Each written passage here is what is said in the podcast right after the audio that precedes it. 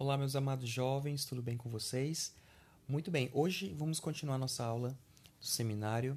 Vamos estudar o capítulo 23 e 24. É importante que vocês procurem ter um tempo para que vocês possam ouvir essas aulas e poder responder as perguntas que eu vou falar para vocês hoje, certo? Então, no capítulo 23 e 24 vai falar sobre o sucesso dos filhos de Mosias com Amon em relação à obra missionária com os lamanitas milhares de lamanitas são convertidos ao Senhor.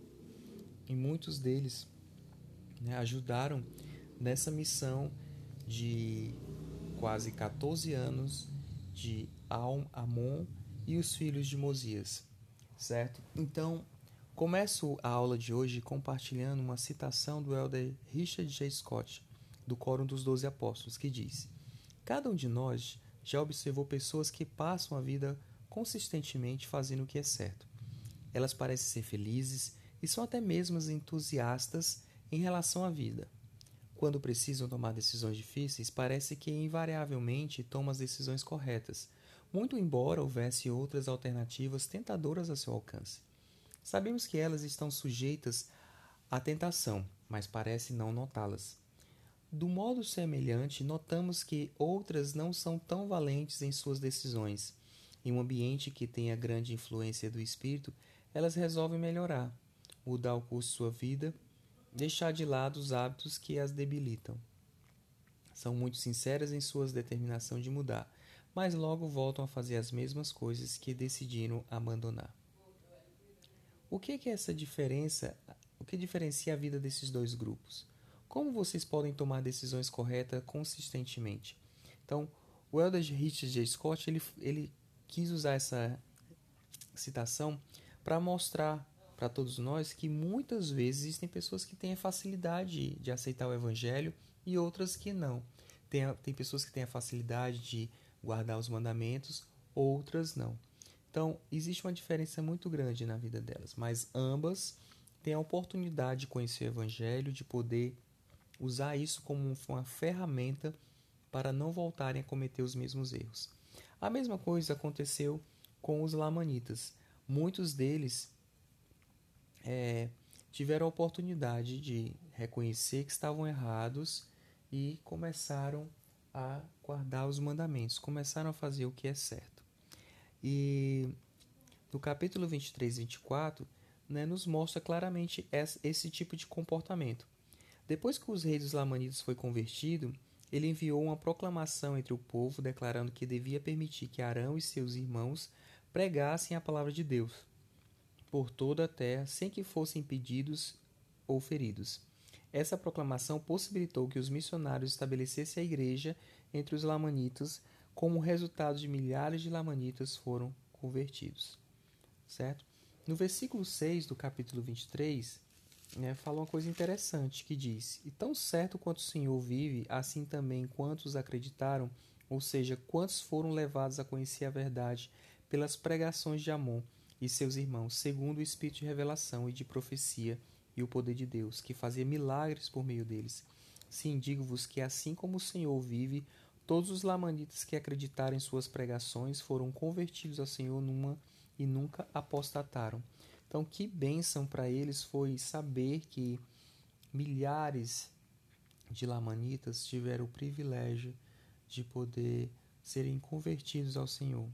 Então, por que vocês acham que era importante que Amon e seus irmãos ensinassem os lamanitas segundo o espírito de revelação e de profecia? O que você acha que significa o poder de Deus que fez milagres entre os lamanitas? Né? Então, quando foi que vocês já sentiram o poder de Deus ajudando a se tornarem convertidos? Quando foi que vocês viram o poder de Deus agindo para ajudar alguém a se tornar convertido? Então acredito que como vocês, como eu também, nós já conhecemos pessoas, nós já ouvimos falar de pessoas de histórias que viviam uma vida muito difícil e quando conheceram o evangelho se transformaram.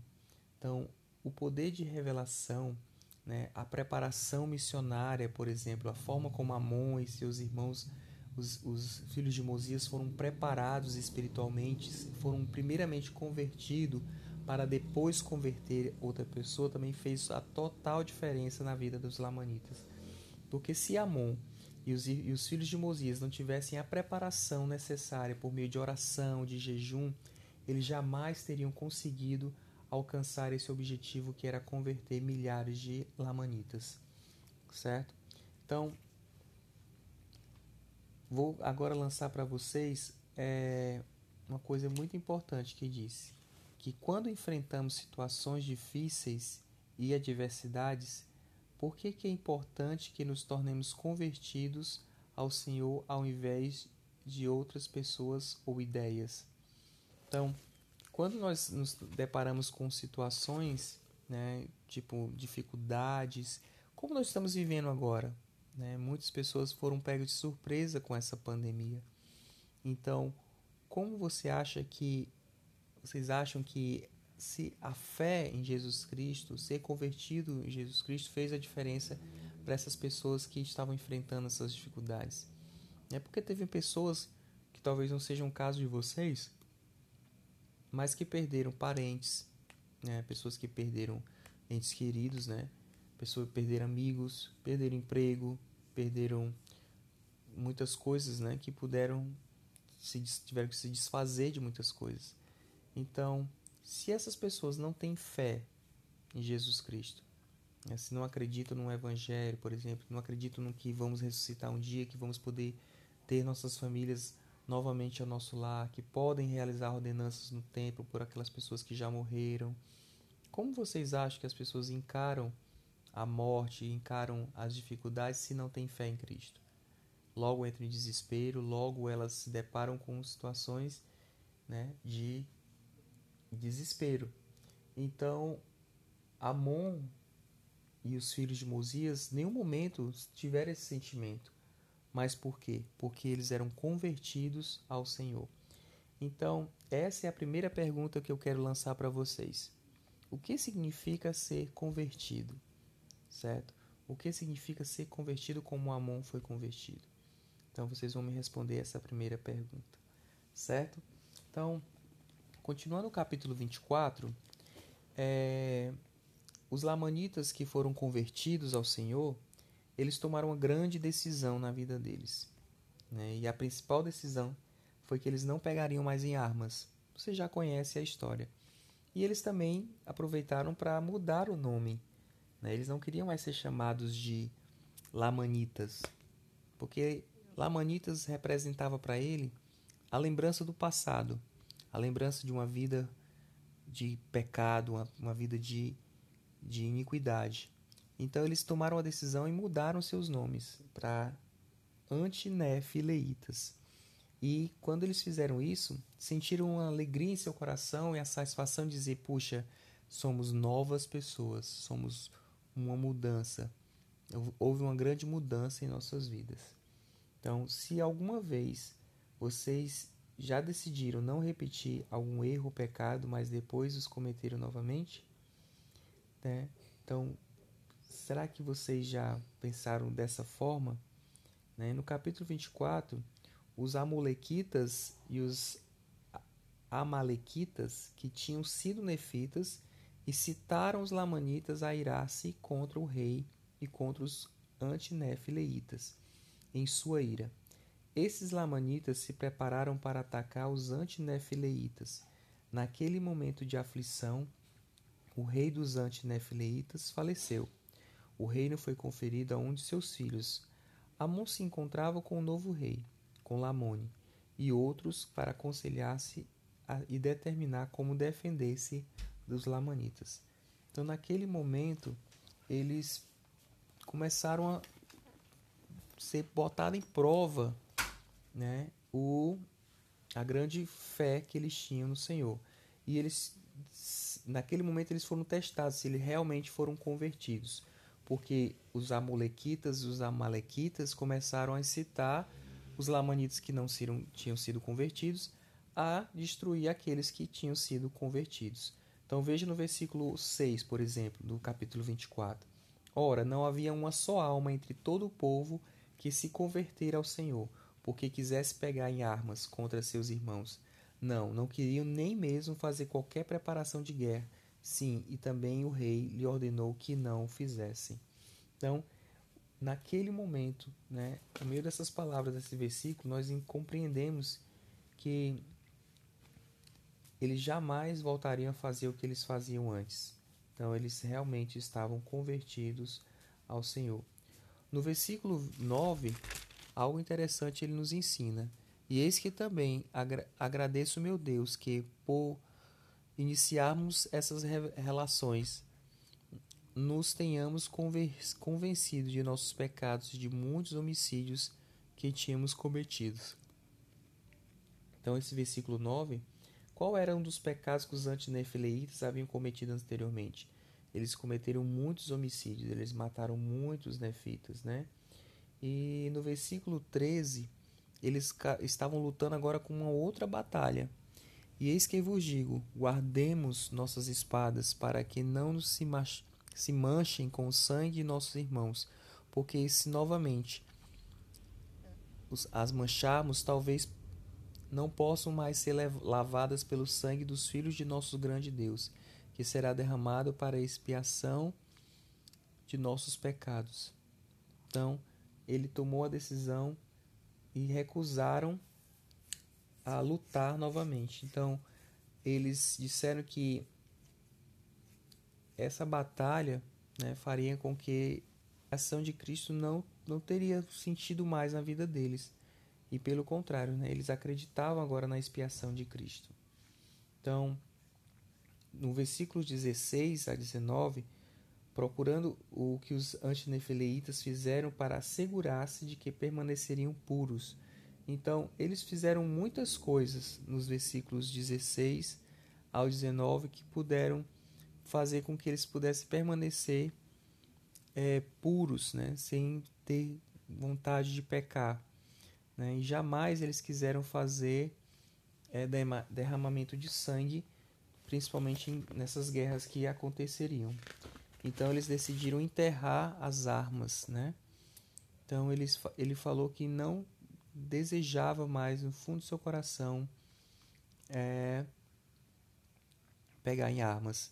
E no versículo 18 eles fizeram isso, né? Eles pegaram as armas deles e enterraram, para que eles pudessem também, junto com aquelas armas, servir de testemunha da conversão de cada um deles. O presidente Spencer W. Kimball ele falou algo interessante. Ao abandonar o pecado, não se pode apenas desejar melhores condições. Precisamos certificar-se de não só de que abandonou a transgressão, mas que mudou as situações que o cercavam precisa evitar os locais, condições e circunstâncias onde ocorreu o pecado, pois elas poderiam prontamente trazê-las de volta. Precisa-se abandonar as pessoas com quem cometeu ou cometia o pecado. Não é necessário odiar as pessoas envolvidas, mas deve evitá-las, bem como tudo que se relacione com a transgressão. Que interessante, que profunda essas palavras do, presidente Spencer W. Kimball. E como os lamanitas, eles fizeram da mesma forma que o Elder, o presidente, explicou na sua citação. Os lamanitas sabiam que se eles deixassem as armas por perto, eles poderiam sofrer a tentação de querer pegar nelas. Então, o que eles fizeram?